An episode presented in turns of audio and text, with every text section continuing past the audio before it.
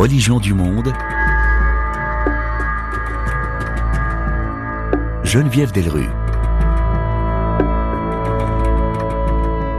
Bonjour à toutes, bonjour à tous. Les religions face aux épidémies, c'est le thème de Religion du monde. Des dix plaies d'Égypte et de la peste noire médiévale au coronavirus, en passant par le choléra, la variole, les grippes, pour ne citer que ces pandémies, comment les religions ont-elles répondu à la fois sur le plan théologique et humain à ces séismes qui bouleversent, certes à des degrés divers, les sociétés? Deux historiens pour répondre à cette double interrogation. Philippe Martin, professeur à l'université Lyon 2, qui signe aux éditions du CERF Les religions face aux épidémies de la peste au Covid-19, et David Amidovitch, historien de l'Antiquité, spécialiste du judaïsme ancien, professeur à l'Université de Lausanne, qui publie chez Bayard les racines bibliques de l'imaginaire des pandémies, des plaies d'Égypte au coronavirus. Pour David Amidovitch, pour mettre à distance nos peurs, il faut remonter à leurs racines historiques. Mais avant de nous replonger dans l'Antiquité, nous ouvrons avec Philippe Martin. Philippe Martin, bonjour. Bonjour. Dans votre livre Les religions face aux épidémies, aux éditions du CERF, vous nous conviez à un grand voyage dans l'histoire des épidémies, du Moyen Âge à nos jours, j'allais dire à l'été 2020, puisque c'est euh, à l'été 2020 que vous avez bouclé, euh, bouclé ce livre. Alors, ce livre rappelle comment les religions, pendant de longues périodes, hein, ont donné comme explication euh, au mal que sont les épidémies, eh bien, une punition divine. Et dans le même temps, votre étude décrit de façon très précise la mobilisation des clergés, hein, notamment au 15e, 16e siècle, même 17e siècle, qui envoient les prêtres hein, sur le terrain, accompagner, euh, soigner aussi les malades.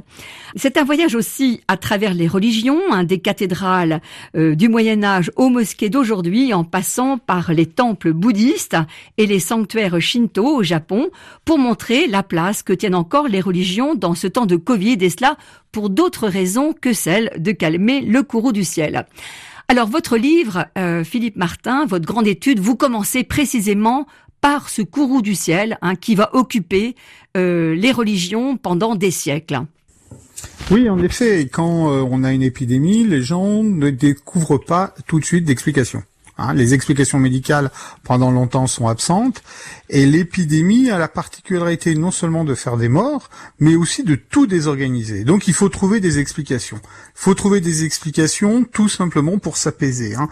Euh, on ne peut rien faire face à l'épidémie, mais au moins si on a une explication, si on retrouve une logique, on a l'impression de reprendre la main sur les événements. Et la première explication qu'on a trouvée, c'est en effet le ciel manifeste sa colère. Alors là, on a une foule de théologiens qui ont une foule d'idées pour expliquer les choses. Alors il y en a un, par exemple, qui explique que Dieu est très très bon. Alors bien évidemment, il dit oui, Dieu est bon, mais euh, comment expliquer les épidémies? Il dit finalement, Dieu a créé les épidémies, mais il les tient dans ses mains, il les tient enfermées dans ses mains, mais l'homme, à chaque fois qu'il commet un péché, à chaque fois qu'il met une injure, à chaque fois qu'il fait quelque chose de mal, desserre les doigts de Dieu. Et au bout d'un moment, les doigts de Dieu sont tellement euh, libérés que l'épidémie tombe sur les hommes. Donc les hommes sont indirectement responsables du courroux divin. Et ça, c'est quelque chose qui va exister pour euh, la peste et encore pour le choléra au XIXe siècle.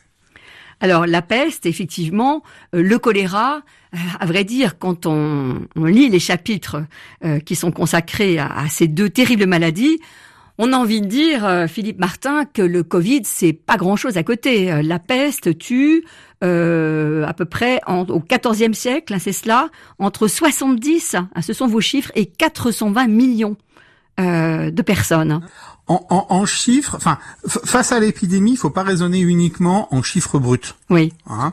Même aujourd'hui, face à la Covid, la grippe ou le cancer va tuer plus de gens. L'épidémie, il faut la penser non seulement en nombre de morts, mais aussi en désorganisation des sociétés.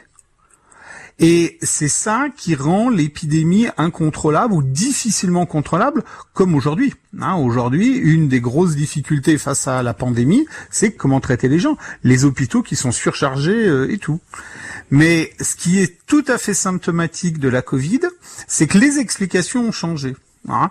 Autant dans la peste médiévale ou du début de l'époque moderne, la colère de Dieu est là, Autant aujourd'hui, les gens, nos sociétés, quasiment partout dans le monde, ont bien fait la distinction en ce qui relevait du médical et ce qui relevait du religieux.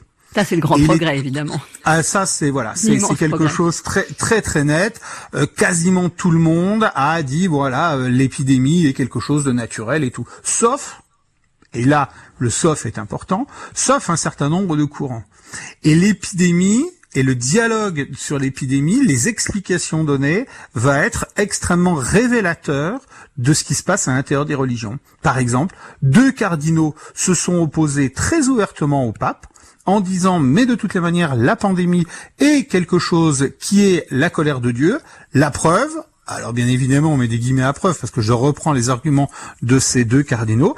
La preuve, c'est que la pandémie commence le 50e anniversaire de la nouvelle messe. Dieu a puni le monde tout simplement parce que on a un nouvel type de célébration, le nouveau rite de la messe. Bien évidemment, ces deux cardinaux s'opposent au pape aussi sur la politique, par exemple, vis-à-vis du climat, ce qu'on appelle la théologie verte, euh, condamnent le pape aussi pour un certain nombre de propos sur la famille. Si vous voulez, les, les cardinaux sont sortis du bois, en quelque sorte, avec ces explications. Comme aux États-Unis, les évangélistes les plus radicaux se retrouve sur l'explication que la pandémie est une punition divine. Mais justement, ce sont les plus radicaux qui ont des positions dans la société contre le mouvement LGBT, contre l'égalité euh, sociale, euh, raciale, etc. Également en Israël, les ultra-orthodoxes. Alors, la pandémie est non seulement révélatrice de, de, ces tensions, et la pandémie est révélatrice justement des relations que les États ont avec leurs citoyens. On peut en gros diviser ça en deux catégories. Il y a des États où les religions ont complètement accepté euh, les mesures de confinement et tout. Alors on a un peu critiqué, on a un peu râlé, on manifeste, mais ça ne va pas loin. C'est le cas par exemple de, de la France. Hein.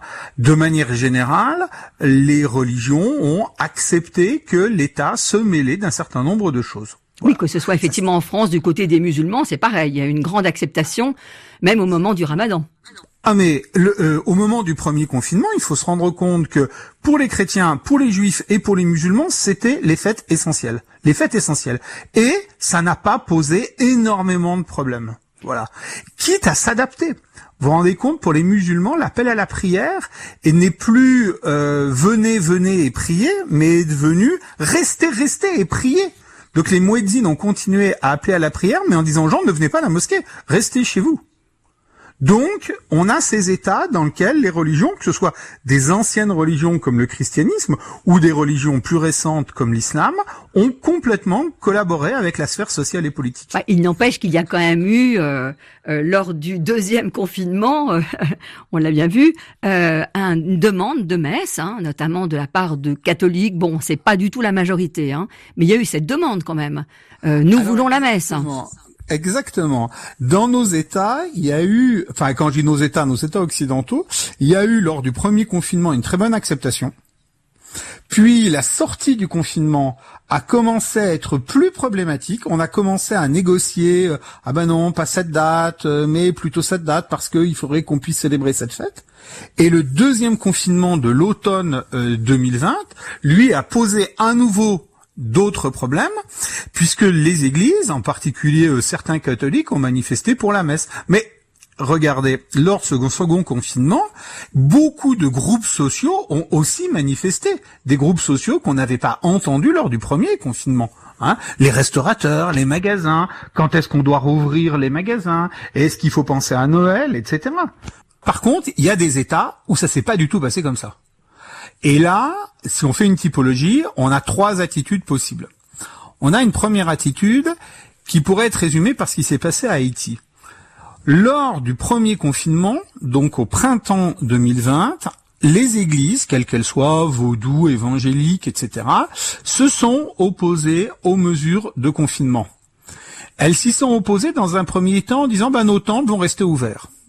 Et puis au bout de 10-15 jours, ils ont fermé. Autrement dit, ils ont manifesté clairement une opposition, mais finalement en rentrant dans le rang.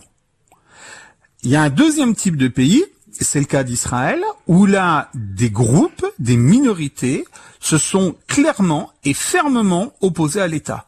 C'est ceux qu'on appelle les craignants Dieu, les Haredim, en Israël, qui ont refusé toute mesure de confinement. Il y a eu des affrontements avec euh, la police, des affrontements extrêmement violents, et euh, ça a provoqué un accroissement de la rupture entre la population israélienne et les Haredim, parce que la majorité des gens touchés par la Covid en Israël sont des Haredim. Les Haredim considèrent que Dieu les protège, donc c'est pas la peine de prendre de mesures.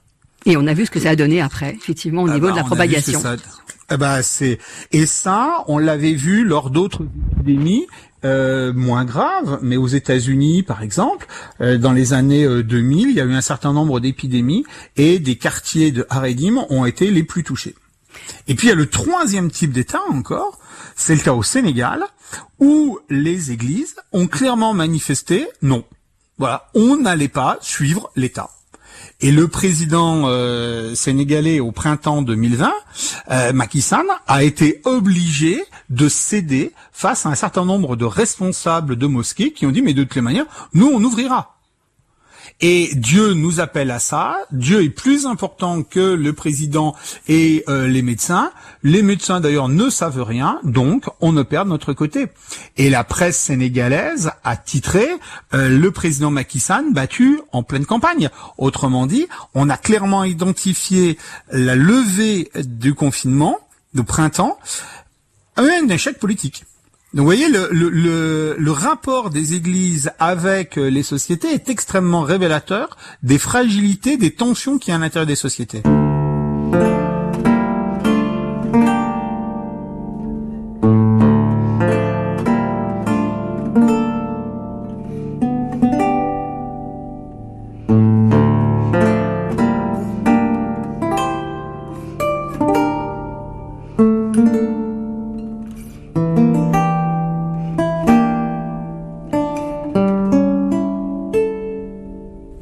Vous écoutez Religion du Monde, notre invité est Philippe Martin pour son livre Les religions face aux épidémies de la peste à la Covid-19. Alors, je reviens avec vous, euh, Philippe Martin, euh, je veux dire à la partie historique de votre livre concernant euh, le 14e, le 15e, le 16e siècle, le 17e siècle. Et là, c'est absolument passionnant pour deux raisons. La première, c'est que finalement, leur situation bien sûr, nous sommes éloignés de la nôtre, mais leurs réponses à l'époque, les stratégies qui ont pu être développées, finalement, sont assez proches. Notamment, là, je pense à la mise en quarantaine, hein, ça remonte pas effectivement au XXIe siècle, mais aussi à, à des mesures préventives, euh, comme par exemple euh, euh, les, les rassemblements religieux. Hein, justement, on en parlait. Bah, les rassemblements religieux euh, étaient effectivement euh, perçus comme des lieux de propagation, ce qui était pas mal finalement pour l'époque quand on ne savait pas grand-chose sur la propagation d'une épidémie. Oui, tout à fait. Quand on étudie les épidémies sur le temps long, on a quelquefois l'impression de se dire l'histoire se répète. hein. Exactement, exactement. Et finalement, c'est les hommes, c'est quelque chose de très anthropologique qu'on découvre là. Mais en effet, et quand la peste a frappé, on a fermé les églises. On a fermé les églises. Alors après, on a pu négocier. Alors exemple de négociation, c'était de dire le prêtre va se mettre sur les marches de l'église, célébrer la messe, et les gens sont sur la place avec des distances entre eux. Oui, distanciation On- sociale, ça existait déjà. Alors, ça existe déjà. Alors, on parle pas, on parle pas comme ça, mais, mais, mais c'est exactement ça. Comment aller confesser quelqu'un qui a la peste? Euh, On va pas l'amener à l'église. On va pas l'amener dans un confessionnal. Alors, on a eu des techniques et tout ça, c'était enseigné dans les séminaires jusqu'au 19e siècle, hein, qui est de dire, ben, vous restez dans la rue et vous vous mettez à la fenêtre. Et le pénitent, lui, se met de l'autre côté de la fenêtre. Et même vous pouvez tirer le volet pour que on se voit pas. Et comme ça, il peut y avoir une confession. Autrement dit, le prêtre a adapté le confessionnal finalement à la rue. Et quand c'était pas possible, eh bien toutes les églises chrétiennes, qu'elles soient protestantes ou catholiques, disaient bon finalement face à l'épidémie, euh, les gens s'y respectent pas tous les éléments euh, du culte, ce n'est pas grave, de toutes les manières ils seront quand même sauvés.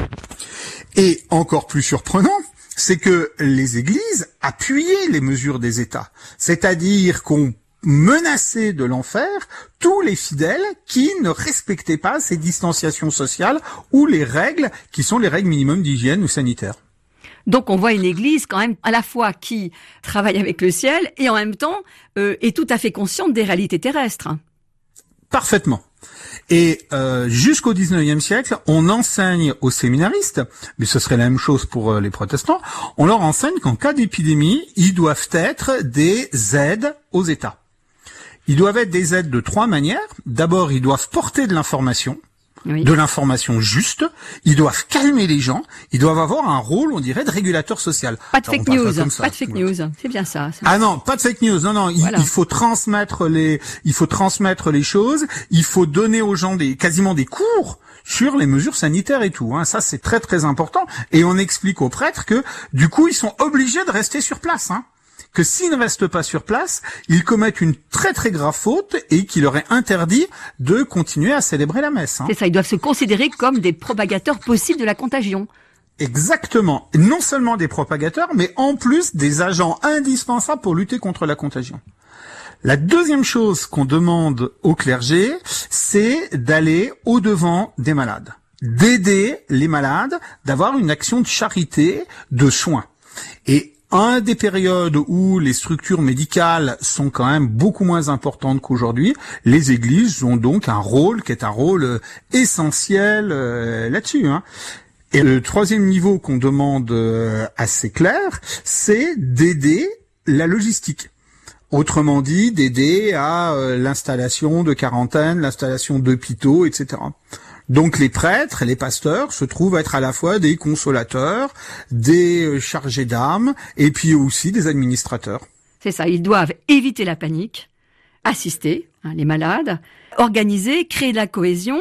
Euh, ils ont un rôle effectivement majeur et qui leur est demandé souvent d'ailleurs par les échevins, c'est ça, les responsables municipaux. Exactement. On a alors euh, on a des ordres euh, spécialisés dans le monde catholique. Hein, alors plutôt la mouvance franciscaine, hein, et on va les rechercher en disant bah c'est bien parce que eux ils demandent pas d'argent, ils se font pas payer comme certains médecins et tout, puis ils vont jusqu'au bout de leur engagement, hein, parce que beaucoup de ces gens vont vont mourir au contact des malades. Hein. Dans le monde protestant, on va désigner celui qu'on appelle le pasteur de la peste, c'est-à-dire dans une communauté, il y en a un qui est désigné comme celui qui doit se dévouer aux gens des, épidémies euh, et tout. Autrement dit, on a réellement une mobilisation et du coup, on va avoir un certain nombre de prêtres ou de pasteurs qui sont non seulement sont des administrateurs et des chargés d'âme, mais vont aussi être des médecins. Et certains ont des produits pour aérer les maisons, c'est-à-dire essayer de lutter contre la contamination, vont avoir des drogues, etc ils deviennent effectivement des spécialistes. Alors, vous faites le portrait hein, d'un véritable organisateur, il s'appelle Barrique, c'est au XVIIe siècle, quand la peste se déclare à, à Marseille, il demande effectivement que les, les commerces d'alimentation donc soient surveillés, que les, les, les ordures hein, soient, soient déplacées, soient enlevées, hein, plus exactement, que les, les pauvres ne puissent pas se déplacer comme cela, etc. Enfin, il s'avère être un véritable organisateur. Ah, il est un organisateur, il donne des conseils, euh, il crée des hôpitaux ou plutôt des hein, des endroits où, où on met les gens en quarantaine avec des conseils très très pratiques.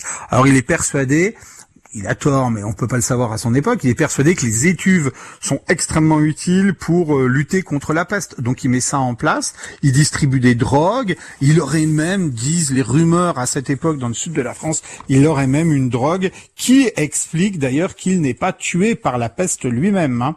Et puis il va donner des tas de conseils aux habitants Hein? Alors je vous donne un de ces conseils. Hein. Il faut tenir sa conscience nette de tout péché mortel par le sacrement de confession et par les actes réitérés et fréquents de la vertu de contrition. Autrement dit, il, incite les gens qui sont euh, chez eux à devenir de bons chrétiens. Et dans le même temps aussi, ces religieux hein, qui sont donc euh, aux prises avec euh, avec la maladie, avec la peste, euh, vont conseiller. Alors il n'y a pas de solution hydroalcoolique à ce moment-là, mais par exemple de se nettoyer les mains avec du vinaigre. Enfin, ils sont très concrets. Ah, ils sont complètement concrets. Ils sont alors euh, quand, quand on lit aujourd'hui leurs prescriptions, on a tendance un petit peu à sourire, mais ce sont les prescriptions des médecins. hein. Avec les moyens du bord. Voilà, avec ce qu'ils savent et tout, et euh, ils conseillent vraiment les gens justement de ne pas toucher n'importe quoi, d'aérer régulièrement les maisons, de faire des feux avec des plantes odoriférantes de manière à chasser le la peste. Voilà.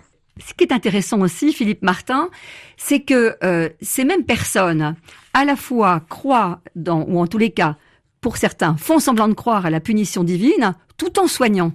Parce que, euh, eh bien, il y a un discours ambiant encore sur la place de Dieu dans, ce mal qui, qui tombe dessus. Mais on voit bien que petit à petit, au XVIIe siècle, au tournant du XVIIe siècle, eh bien, ce discours, il passe moins bien que certains commencent à dire mais non c'est c'est c'est bien sûr la contagion c'est pas ça nous vient pas de Dieu Oui, on, on- on est un petit peu dans un discours qui va d'abord évoluer chez les médecins. hein. Au XVIe siècle, les médecins, quand ils font des traités sur la peste, ils sont obligés de commencer. La première cause de la peste, c'est la colère divine. ils n'ont pas le choix quelque part hein Oui, voilà, on a l'impression qu'ils n'ont pas le choix. Il y a Ambroise pareil qui fait quelque chose en disant, grosso modo, il faut que je parle de ça. Donc je vais le faire mais bon il parle après d'autres choses oui. ouais. Ils n'ont pas l'air très très convaincus. Non. Alors le clergé ben, va suivre un peu cette euh, cette habitude et finalement on peut avoir l'impression de considérer que l'explication divine de la colère c'est une explication qui rassure. J'allais dire c'est une explication pour l'intellect. C'est une explication qui doit permettre aux gens de penser qu'un jour on va s'en sortir. Bon ce, cette ligne d'horizon on va on va en sortir. Bon bien sûr la situation n'est pas du tout la même que la peste noire évidemment. Euh, mais est-ce qu'il y a cet état d'esprit qui se conjugue avec effectivement l'action on le voit bien avec le, vaccin hein, qui va qui va arriver? Ah bah aujourd'hui, on a exactement ça. Alors là à nouveau, on a deux types d'États. On a des États dans lesquels les structures médicales et tout sont énormément en retard. Et là, les églises continuent à jouer un rôle d'épaulé. Euh, L'Église catholique a mis euh, plusieurs dizaines de milliers de lits aux dispositions du gouvernement indien dans le mois de juin, mai-juin 2020 pour faire face à l'épidémie. Hein vous avez toujours euh, un certain nombre de religieux, de religieuses qui sont dévoués, mais, mais ça c'est un peu le côté euh, anecdotique dans nos États occidentaux. Et dans nos États occidentaux, là à nouveau, il y a pour les croyants une espèce de double discours. Un premier discours en disant, eh bien finalement, ce qui relève des explications et des mesures sanitaires, ça c'est l'État, ça c'est les médecins. Et donc, avec notre foi, avec nos croyances, nos convictions, on n'a pas à aller sur ce terrain. Et puis un deuxième terrain, et ce deuxième terrain, c'est donner du sens à la vie, commencer à réfléchir à l'après, commencer à renforcer la charité, les liens sociaux, etc.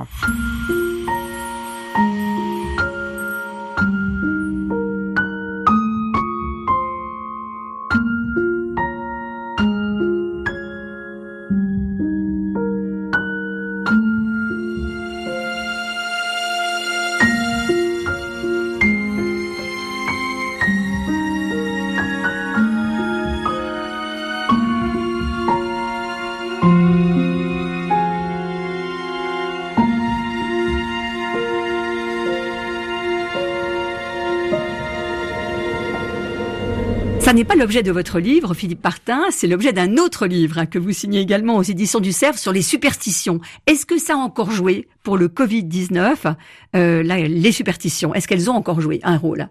Écoutez, pendant que je faisais ce livre, regardez les sites de vente en ligne, et en particulier les sites de vente en ligne d'amulettes. Il y a une petite amulette qui s'appelle la main de figue, qui est un poing fermé avec un doigt qui sort euh, du poing, qui depuis l'Antiquité passe pour être un grand protecteur.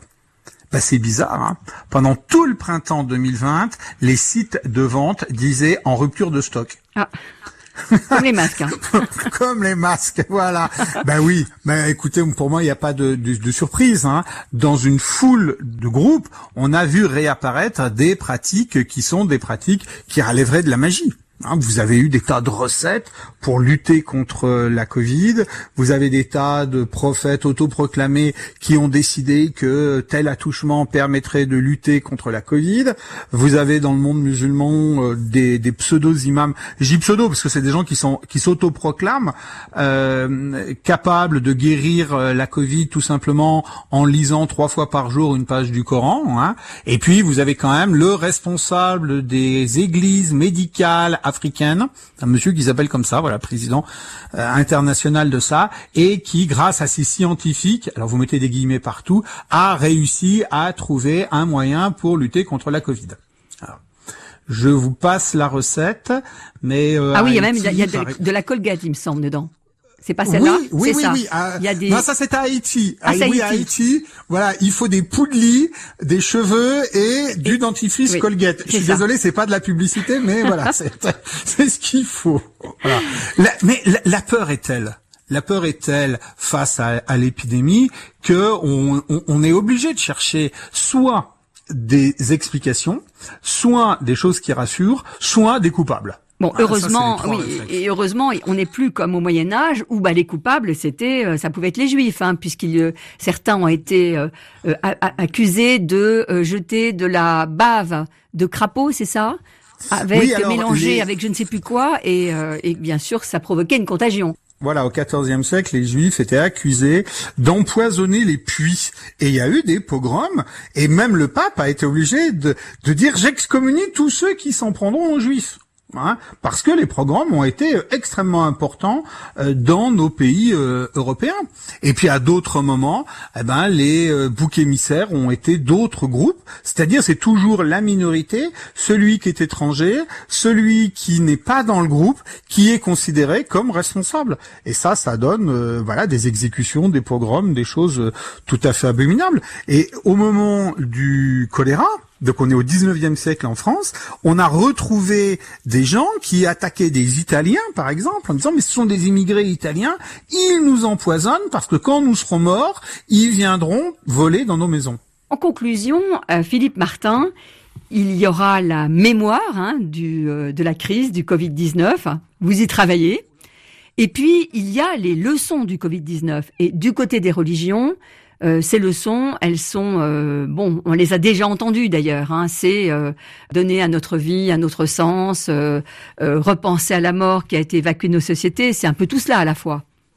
Voilà, là, les, les croyants et une partie des églises considèrent que la Covid devrait nous ouvrir les yeux nous ouvrir les yeux sur le fait que nos sociétés sont fragiles et qu'on a tendance à oublier les choses. Il est, assez fou que euh, les croyants, j'ai pu mener un sondage sur 700 euh, chrétiens et que ces 700 chrétiens au mois de juin 2020 disent trois choses. Ils disent un, euh, repensons à la mort, arrêtons d'en faire un tabou.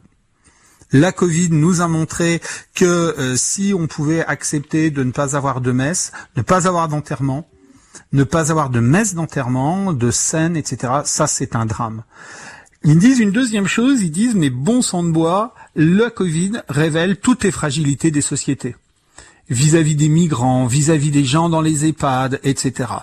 Et euh, leur message, c'est de dire la Covid nous montre que ces problèmes qui existent depuis des années, il faudrait peut-être vraiment les résoudre, parce que si on ne les résout pas maintenant, c'est des morts demain. Et puis la troisième chose qu'ils nous disent, c'est et finalement, est-ce qu'il faudrait pas un peu de sens? Est-ce qu'il faudrait pas remettre un peu de signification dans ce qu'on fait et pas simplement avoir des sociétés de consommation? Je vous remercie euh, Philippe Martin. Ce sera la conclusion de notre échange. Je rappelle le titre de votre livre, Les religions face aux épidémies, de la peste à la Covid-19, et c'est publié aux éditions du CERF. Merci. Merci.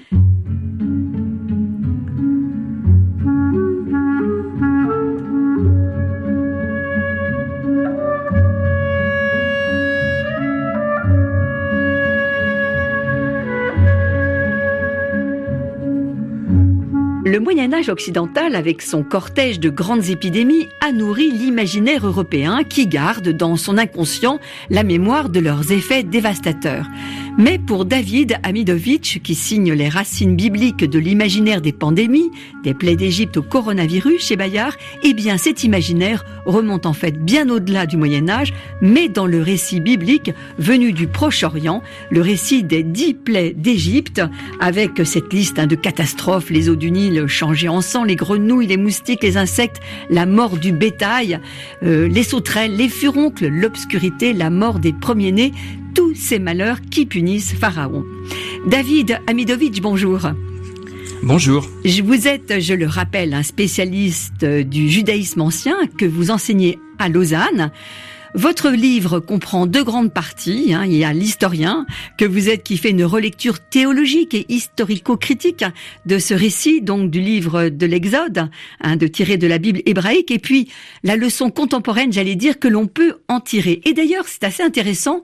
Vous ouvrez euh, votre livre, euh, David Amidovitch, sur une demande de l'administration chinoise du cyberespace, une demande envoyée à l'entreprise américaine Apple de supprimer le jeu Incorporation. Pourquoi? Parce qu'en fait, ce jeu euh, montre qu'il y a encore aujourd'hui dans la culture euh, moderne, actuelle, euh, finalement toute une pensée qui est liée au plaie d'Égypte, dont le nom, puisque le nom plague en anglais peut se traduire par peste ou par plaie.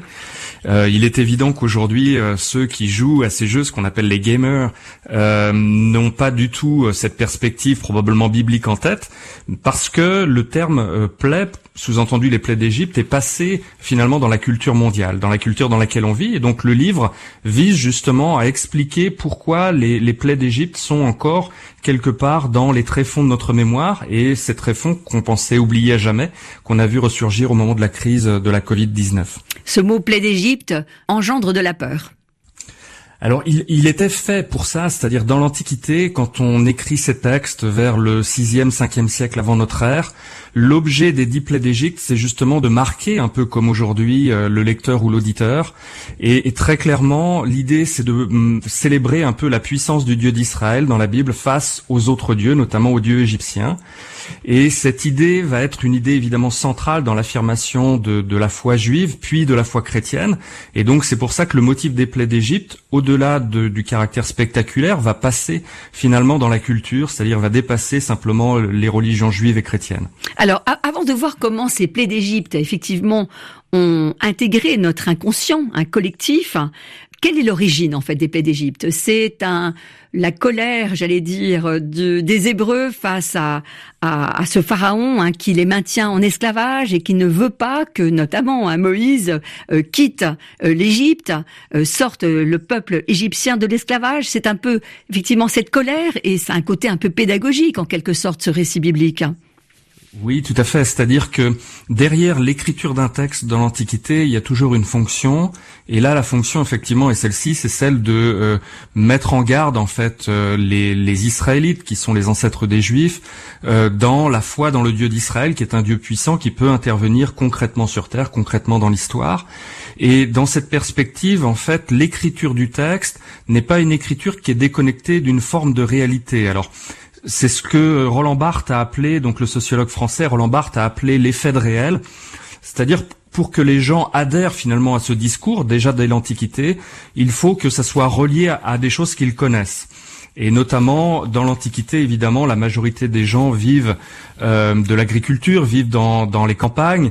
Et quand on leur parle finalement de plaies, c'est-à-dire d'épidémies qui vont toucher leur bétail, de récoltes ravagées par la grêle, les sauterelles, etc., pour eux, ça existe pas évidemment dans l'ampleur du texte biblique, mais ça montre euh, déjà pour eux des choses qui existent et qui euh, finalement sont potentiellement, qui peuvent arriver de nouveau et arriver d'une telle ampleur que cette ampleur, c'est l'action du Dieu d'Israël dans l'histoire.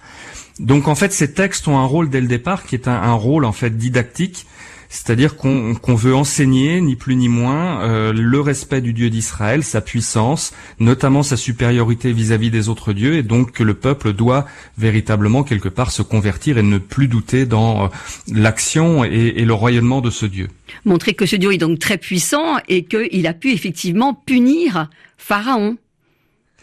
Oui, alors il n'y a pas d'historicité, hein, au sens Bien où sûr, euh, évidemment on, on- on a les images d'Hollywood, notamment les, le Oui. film Les Dix Commandements de, de Cécile B2000, mais mais il il faut imaginer qu'il n'y a pas de, de réalité derrière dans ces événements, même si pendant très longtemps encore, même au XXe siècle, vous avez des chercheurs qui ont cherché à mettre euh, en lien la crue du Nil avec ces différents euh, épisodes, mais dans la réalité, en fait, on voit bien que c'est pas du tout l'objet de ce texte, c'est pas du tout la fonction de ce texte de dire que c'est- un événement qui a eu euh, lieu à une très haute antiquité, c'est pas ça. L'idée, c'est de dire que le Dieu d'Israël peut potentiellement intervenir et frapper finalement ce qui constitue la vie quotidienne des gens. C'est un récit, un récit littéraire à, à but pédagogique, comme je le disais au début. Exactement. Euh, Il y, a quelque chose d'assez intéressant. L'année dernière, par exemple, il y a une grande crue du Nil qui a eu lieu au Soudan. Et ce qui était amusant, c'est que les reportages qui étaient faits à l'époque euh, montraient justement que les gens avaient ce réflexe en disant ah maintenant ça y est, euh, euh, l'eau est devenue toute boueuse, on ne peut plus la boire, on a des de la vermine, des moustiques qui nous envahissent, le, les bêtes ne peuvent plus aller dans les champs, etc. Donc on voit bien qu'il y a, un phénomène encore aujourd'hui qui correspond à une forme de réalité, mais qui n'est pas un événement qui a eu lieu, contrairement à ce qu'on pensait un peu naïvement dans l'Antiquité à un moment précis. Effectivement, des crues, euh, des pluies qui sont abattues, voire euh, même l'explosion d'un volcan d'ailleurs. C'est cela hein, qui, euh, qui avait avancé à un moment donné pour expliquer ces trois jours d'obscurité qui sont décrits dans les plaies d'Égypte. Oui, il y a eu à peu près toutes toutes les hypothèses. Tout est passé, euh, oui. j'ai- J'aime bien, il y a une expression latine qui dit euh, euh, l'obscur par l'obscur. En fait, on a tendance à expliquer des choses qu'on ne connaît pas bien par d'autres choses qu'on connaît encore moins bien. Et, et, et ça, typiquement, c'est ce que l'historien déteste et, et cherche à mettre à distance le plus. Et c'est ce que j'ai essayé aussi de faire dans le livre. David Amidovic, euh, il y a une autre partie très intéressante dans votre livre où vous expliquez précisément comment les, euh, les habitants hein, du Proche-Orient expliquaient euh, les malheurs qui pouvaient leur arriver, les maladies qui pouvaient leur arriver, euh, notamment par le démon. Alors c'est pas la punition de Dieu, c'est ça qui est intéressant, comme au Moyen Âge par exemple en Europe occidentale, c'est l'action des démons. Tout à fait. C'est-à-dire que c'est une idée euh, qui est un peu centrale. C'est-à-dire que aujourd'hui, la manière dont on explique la pandémie, c'est la manière dont on a finalement en tête en Occident ou globalement à travers le monde une vision du monde. Et donc, euh, on- on- on- qu'on le veuille ou non, on utilise un peu des catégories qui sont les catégories de nos époques pour comprendre un peu ce qui se passe ou qu'on n'arrive pas à expliquer, qui génèrent des peurs. Et donc, dans l'Antiquité, au Moyen Âge, c'est déjà le même réflexe, c'est-à-dire qu'on est finalement tributaire de la vision du monde dans lequel on évolue. Et dans l'Antiquité, la manière dont on conçoit les maladies et les épidémies, c'est évidemment l'action euh, du Dieu euh, qui euh, finalement vient là, non pas forcément pour vous châtier parce que vous avez commis une faute, ça, ça sera l'explication chrétienne un peu plus tardive, mais c'est tout simplement que le Dieu d'Israël se manifeste sur terre et que la maladie correspond ni plus ni moins qu'un des actes parmi d'autres de cette manifestation.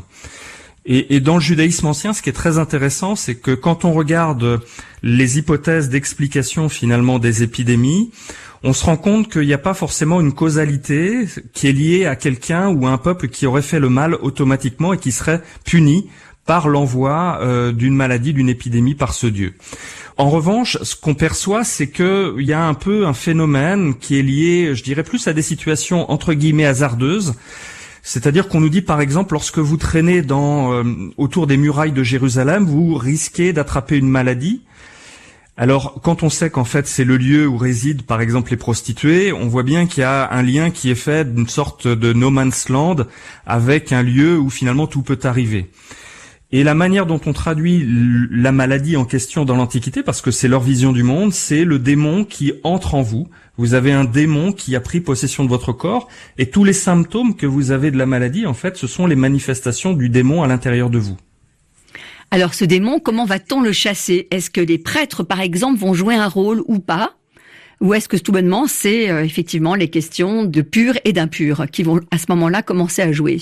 Oui, c'est cette deuxième hypothèse, c'est-à-dire que très clairement dans le texte biblique, euh, une grande partie des textes bibliques sont rédigés par des prêtres, des prêtres notamment au temple de Jérusalem, et la vision en fait qu'ils ont de la maladie, de la mort et de toute une série finalement de manières de vivre euh, quotidiennement, c'est d'avoir un monde binaire, un monde qui donne euh, de la pureté ou qui garde une pureté, et un monde qui confère de l'impureté.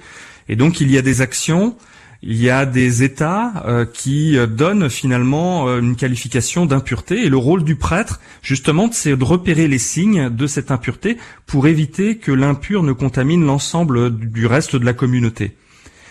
Donc très clairement, dans la maladie, ce qu'on regarde, c'est les symptômes pour poser un diagnostic de pureté ou d'impureté. Et puis évidemment, ensuite, il va falloir, entre guillemets, mesurer si la situation dure, c'est-à-dire est-ce que la personne va devenir impure jusqu'à mourir, ou euh, est-ce que la personne finalement recouvre un état de pureté et la manière qu'on a de retrouver un état de pureté, c'est ce qui est saisissant par rapport à la problématique actuelle, c'est que le seul moyen qu'on a, c'est de mettre les gens dans un isolement de 7 jours pour voir comment évolue la maladie parce que évidemment on n'a pas de moyen forcément de euh, d'expulser le démon automatiquement aussi rapidement que cela même si plus on va avancer dans le temps plus on va avoir des solutions qui vont être imaginées. Donc ce qui est très intéressant effectivement, c'est que d'un point de départ, j'allais dire religieux, enfin ou en tous les cas para-religieux, hein, le démon, grâce à la séparation pureté-impureté, pur-impur, on glisse progressivement vers un diagnostic et finalement vers des mesures, euh, sinon de soins, des mesures préventives.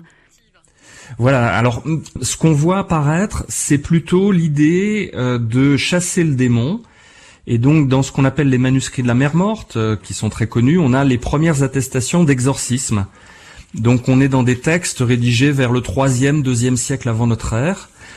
Et euh, on a les premiers euh, textes où probablement une personne doit réciter au nom du malade un exorcisme qui prend euh, finalement, si je puis dire, la parole à, la première personne et qui dit à la place du malade, eh bien, euh, je te conjure de partir, etc. Je t'adjure. Donc, on, a toute une série de formules euh, d'exorcisme qui apparaissent à ce moment-là pour chasser le démon. Et donc, c'est l'idée de chasser la maladie, mais c'est pas véritablement la guérison au sens où on l'entend aujourd'hui dans la modernité. Même si plus on avance dans le temps, c'est-à-dire on passe le tournant de notre ère, dans les derniers siècles de l'Antiquité jusqu'au Moyen Âge, on commence à voir apparaître l'idée que non seulement on peut avoir ce type de formulation pour chasser le démon, mais aussi peut-être des potions, des sortes de filtres magiques euh, qui pourraient vous aider, et puis également des objets qu'on découvre de manière très importante euh, sur à peu près tous les sites archéologiques, qui sont des sortes de talismans pour se protéger de la venue du démon.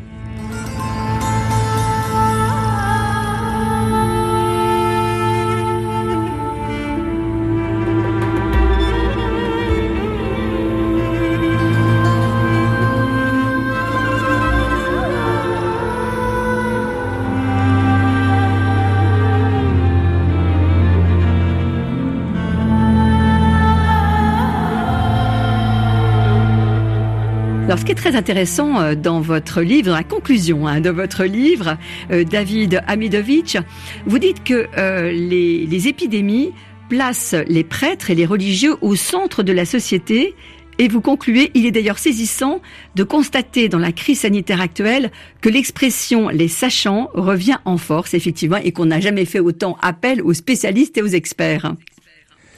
Oui, alors peut-être que c'est lié au contexte français aussi actuel, où euh, il y a une sorte de méfiance de, des hommes et femmes politiques vis-à-vis du monde universitaire et des experts de manière plus large.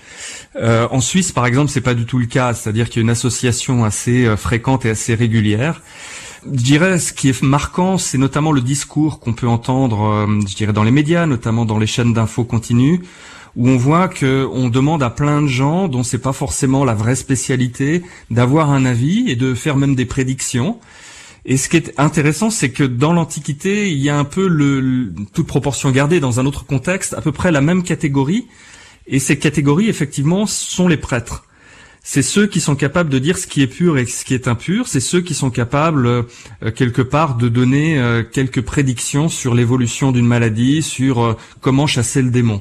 Donc il y a vraiment un rapport au savoir qui a évolué depuis l'Antiquité jusqu'à aujourd'hui, mais il y a un peu le même réflexe C'est-à-dire, c'est celui de se référer quand on ne sait pas, quand tout le monde est un petit peu perdu, vers ceux qu'on appelle les sachants. Alors aujourd'hui, c'est pas tout à fait les mêmes. D'ailleurs, on, on, se réfère très très peu aux prêtres hein, aujourd'hui, ou de manière générale au personnel religieux, ce qui est un signe, euh, notamment en Occident, d'une société euh, déchristianisée, ou en tout cas qui a mis la religion à distance mais euh, on, se rend compte que aujourd'hui la science finalement est confrontée un peu aux mêmes interrogations. Elle n'a pas la réponse à tout sur tous les sujets, contrairement peut-être à ce qu'on pouvait penser avant avant euh, l'épidémie de Covid 19 tout ce que vous nous décrivez dans votre livre, euh, David Amidovitch, les racines bibliques de l'imaginaire des pandémies, euh, des plaies d'Égypte au coronavirus, montre qu'en fait, ce que l'on croyait devoir au Moyen Âge, hein, aux grandes peurs des pandémies du Moyen Âge, eh bien en fait, on le doit euh, plutôt à, l'Antiquité hein, et aux fameuses plaies d'Égypte. Oui, indirectement en fait, parce que effectivement, dans le monde qui est encore très religieux du Moyen Âge, le point de référence qu'on a d'une grande catastrophe, euh, inexplicable, euh, dont on ne trouve pas de solution, c'est évidemment les plaies d'Égypte. Et donc on, on, voit dans les discours, euh, je dirais, des hommes politiques de l'époque, mais aussi des, des, religieux à cette époque-là, on voit la référence à l'idée de euh, se souvenir des plaies d'Égypte, c'est-à-dire de se souvenir dans la perspective chrétienne que probablement les hommes n'ont pas respecté euh, le souhait des dieux et donc ils sont punis par eux. Et la manière de penser ces châtiments, c'est véritablement la référence aux dix plaies d'Égypte, et notamment la dernière dont il faut parler, hein, c'est la, mort des enfants premiers-nés. C'est entre guillemets le, cas euh, le plus injuste de la mort, c'est-à-dire c'est des innocents, c'est en plus ceux qui vont être les gardiens puisque ce sont les aînés de l'héritage familial. Euh, et c'est ceux qui ne sont pas en capacité de se défendre en fait. Et donc cette mort qui est une mort euh, ignoble, horrible, évidemment est mis comme étant le châtiment ultime de Dieu si on ne respecte pas ce qu'il dit. Et, évidemment, au Moyen Âge, on a aussi cette référence-là en tête parce que la mortalité est très forte et elle touche à peu près toutes les catégories d'âge. Et donc, euh, l'idée, c'est que le Dieu d'Israël peut être peut-être un Dieu très violent. Puis ensuite, le Dieu chrétien est un peu l'héritier de ce Dieu-là, et donc on se dit quoi faire pour euh, finalement éviter le courroux euh, de Dieu? Et c'est là où on voit apparaître les prêtres, les religieux qui ont une position centrale au Moyen Âge, puisqu'ils vont dire, eh bien, il faut faire des pénitences pour se faire pardonner ce que nous avons fait. Et donc on voit apparaître de très grandes fêtes, de très grands pèlerinages à ce moment-là, et, probablement jamais dans l'histoire. Euh, les prêtres et les religieux n'ont eu un rôle aussi central euh, dans l'histoire de l'humanité. C'est vraiment, si je puis dire, les dernières bouées de sauvetage qu'on trouve, à tel point que encore aujourd'hui, euh, notamment en Europe, en France par exemple, vous trouvez beaucoup d'édifices religieux qui ont été consacrés, édifiés à l'issue notamment des grandes pestes pour remercier Dieu d'avoir accepté ses pénitences. Et donc, par exemple, quelqu'un comme Saint Sébastien ou Saint Roch, euh, il y a de très nombreux édifices religieux, des chapelles qui localement montrent que la population finalement a été euh, exemptée de, de, ce châtiment divin et quelque part de cette mort qui est la mort euh, des enfants. Alors c'est fondamental donc pour vous, David Amidovitch, de se remémorer finalement ce qui fait notre substrat hein, dans l'inconscient collectif européen, euh, se remémorer les plaies d'Égypte pour mieux comprendre aujourd'hui nos peurs et les mettre à distance. Exactement. C'est la perspective du livre, c'est de dire qu'à partir du moment où on connaît un petit peu toute cette histoire sur la longue durée, euh, les images horribles qui nous viennent en tête, elles viennent de quelque part, et ce quelque part, c'est les plaies d'Égypte, c'est les pestes au Moyen Âge. Et évidemment, on a à ces époques-là aussi euh, été capable de trouver des solutions, d'être capable de maîtriser ses peurs. Aujourd'hui, c'est évidemment une partie importante de la manière dont on peut vivre euh, les épidémies et les pandémies. Euh, si je puis dire, euh, l'historien de l'Antiquité que je suis, évidemment, n'a aucune solution face à la pandémie actuelle, notamment pour la soigner, les vaccins, etc. Mais ce que je peux dire, c'est que dans l'Antiquité, on a déjà connu des pandémies à l'échelle européenne et probablement plus largement, et que ces pandémies, par exemple, ne durent pas euh, quelques mois, elles durent plusieurs années. C'est ce qu'on est un petit peu en train de mesurer et qu'on n'avait peut-être pas imaginé au départ. Et puis dire aussi également que euh, ces euh, pandémies ont une fin et que cette fin, malheureusement, contrairement peut-être à un discours qu'on peut entendre aujourd'hui, hein, c'est l'historien qui dit cela sur la longue durée, c'est qu'il n'y a jamais eu l'avènement d'un monde nouveau à l'issue de ces catastrophes sanitaires. Euh, à chaque fois, on a cherché à reconstruire plutôt le monde d'avant. Et si on regarde bien ce qui se passe dans l'actualité, dans les, événements euh, politiques actuels, euh, on peut faire quelques analogies. Je vous remercie, David Amidovitch, de nous avoir rafraîchi la mémoire, en quelque sorte. Je rappelle hein, le titre de votre livre Les racines bibliques de l'imaginaire des pandémies, des plaies d'Égypte au coronavirus, publié chez Bayard.